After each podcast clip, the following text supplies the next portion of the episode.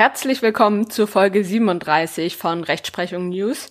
Besprochen wird heute ein Urteil vom Bundesgerichtshof vom 19. März 2021 mit dem Aktenzeichen römisch 5 ZR 158 aus 19. Die Entscheidung enthält vor allem zwei wichtige Probleme.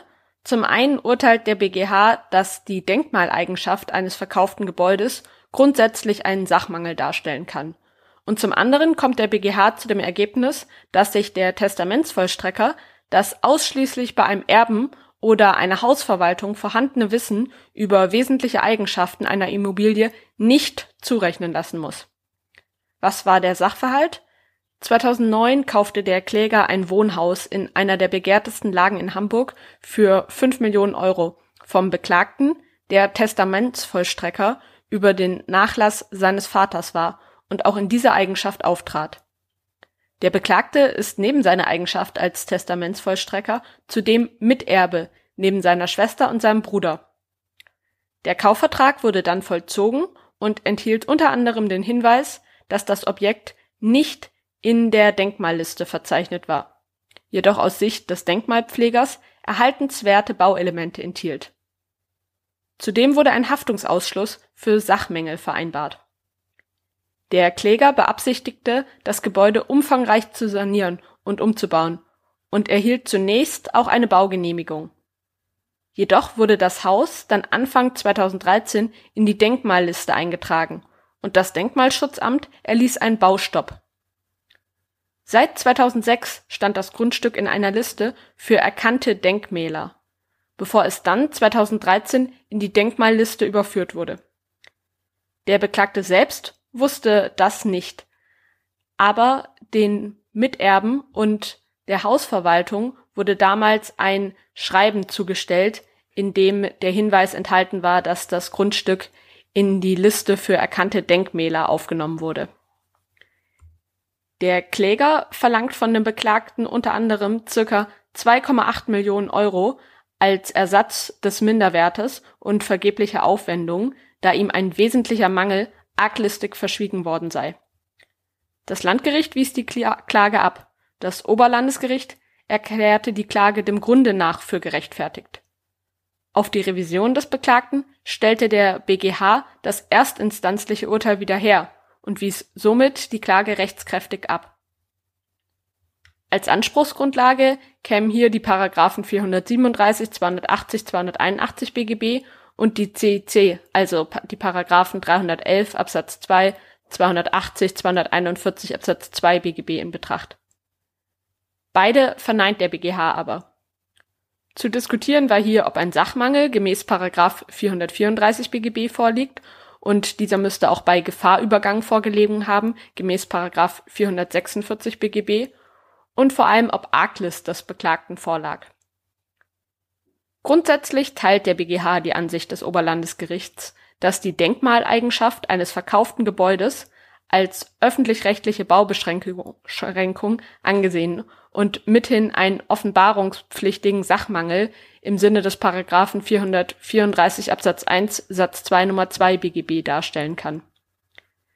Die Besonderheit dieses Falls lag aber vor allem darin, dass die Immobilie im Nachlass unstreitig erst nach dem Vollzug des Kaufvertrages in die Denkmalliste aufgenommen worden war, sich jedoch aufgrund einer hamburgerischen Besonderheit bereits 2006 in einem Verzeichnis sogenannter erkannter Denkmäler befand.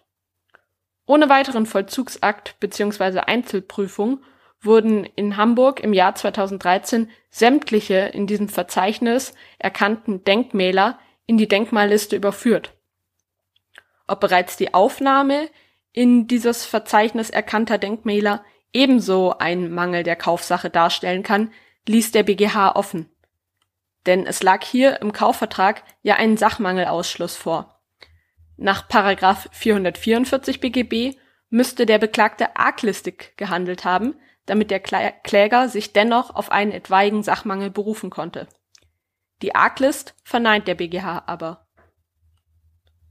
Maßgeblich für die Arglist war, ob das Informationsschreiben des Denkmalschutzamtes über die Aufnahme in das Verzeichnis erkannter Denkmäler, das den Miterben der Erbengemeinschaft 2006 zugestellt und dann auch an die Grundstücksverwaltung gesandt worden war, zu einer Zurechnung des Wissens der Miterben und der Hausverwaltung für den Beklagten in seiner Funktion als Testamentsvollstrecker führen konnte.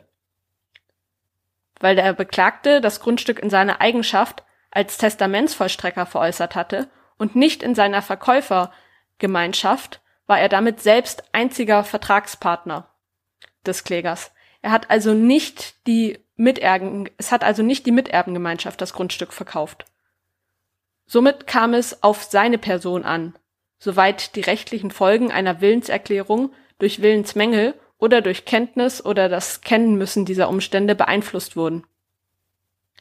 Eine Arglist des Beklagten hätte nur dann unterstellt werden können, wenn er selbst Kenntnis von der Eintragung des Hauses in das Verzeichnis der erkannten Denkmäler gehabt hätte oder wenn ihm als Testamentsvollstrecker die Kenntnis einer, eines Wissensträgers analog Paragraph 166 BGB zuzurechnen wäre. Keine dieser Alternativen bejaht der BGH. Für eine Zurechnung hätte der Beklagte sogenannter Wissensvertreter sein müssen. Wissensvertreter ist jeder, der nach seiner Arbeitsorganisation des Geschäftsherrn dazu berufen ist, im Rechtsverkehr als dessen Repräsentant bestimmte Aufgaben in eigener Verantwortung zu erledigen und die dabei angefallenen Informationen zur Kenntnis zu nehmen und gegebenenfalls weiterzuleiten zu hat. Eine Wissenszurechnung schied aus, weil nach dem Sachverhalt nicht davon auszugehen war, dass der Beklagte die Miterben, denen das Informationsschreiben zugestellt wurde, damit betraut hätte, bestimmte Aufgaben in Bezug auf das Grundstück zu erledigen. Der BGH hob zudem hervor, dass auch kein Vergleich mit einer am Rechtsverkehr teilnehmenden Organisation angenommen werden kann.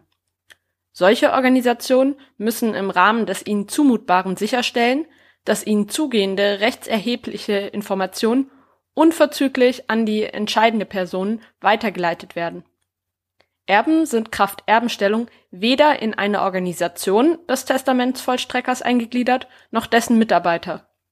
Die Testamentsvollstreckung beschränkt vielmehr die Erbenstellung an sich, und der Testamentsvollstrecker hat die letztwillige Verfügung und den letzten Willen des Erblassers zur Ausführung zu bringen. Der BGH lehnt aus den gleichen Gründen auch eine Wissenszurechnung im Verhältnis eines Grundstückverkäufers zu einer von ihm mit der Verwaltung des Grundstücks beauftragten, rechtlich und organisatorisch selbstständigen Hausverwaltung nach den Grundsätzen der Organisation eines innerbetrieblichen Informationsaustausches ab. Mangels Arglist kommt daher aufgrund des Sachmangelausschlusses weder ein gewährleistungsrechtlicher Schadensersatzanspruch noch ein Anspruch aus CIC in Betracht. Mit dieser Entscheidung betont der BGH die Bedeutung des Amtes des Testamentsvollstreckers, der den in der letztwilligen Verfügung zum Ausdruck gebrachten letzten Willen des Erblassers zu beachten und umzusetzen hat und dabei nach seinem Ermessen selbstständig und unter Umständen auch gegen den Willen der Erben zu entscheiden hat. Mitzunehmen aus dem Urteil sind daher vor allem zwei Punkte. Zum einen, die Denkmaleigenschaft eines verkauften Gebäudes kann grundsätzlich einen Sachmangel darstellen, wenn keine Besonderheiten bestehen, wie hier in dem Fall. Zweitens, der Testamentsvollstrecker muss sich das ausschließlich bei einem Erben oder bei einer Hausverwaltung vorhandene Wissen über wesentliche Eigenschaften einer Immobilie nicht zurechnen lassen. Insbesondere ist der Testamentsvollstrecker keine am Rechtsverkehr teilnehmende Organisation. Ich bedanke mich für eure Aufmerksamkeit. Über eine Bewertung bei iTunes würde ich mich freuen. Und auch wenn ihr den Podcast abonniert, wenn ihr ihn nicht ohnehin schon abonniert habt. Und dann bis bald.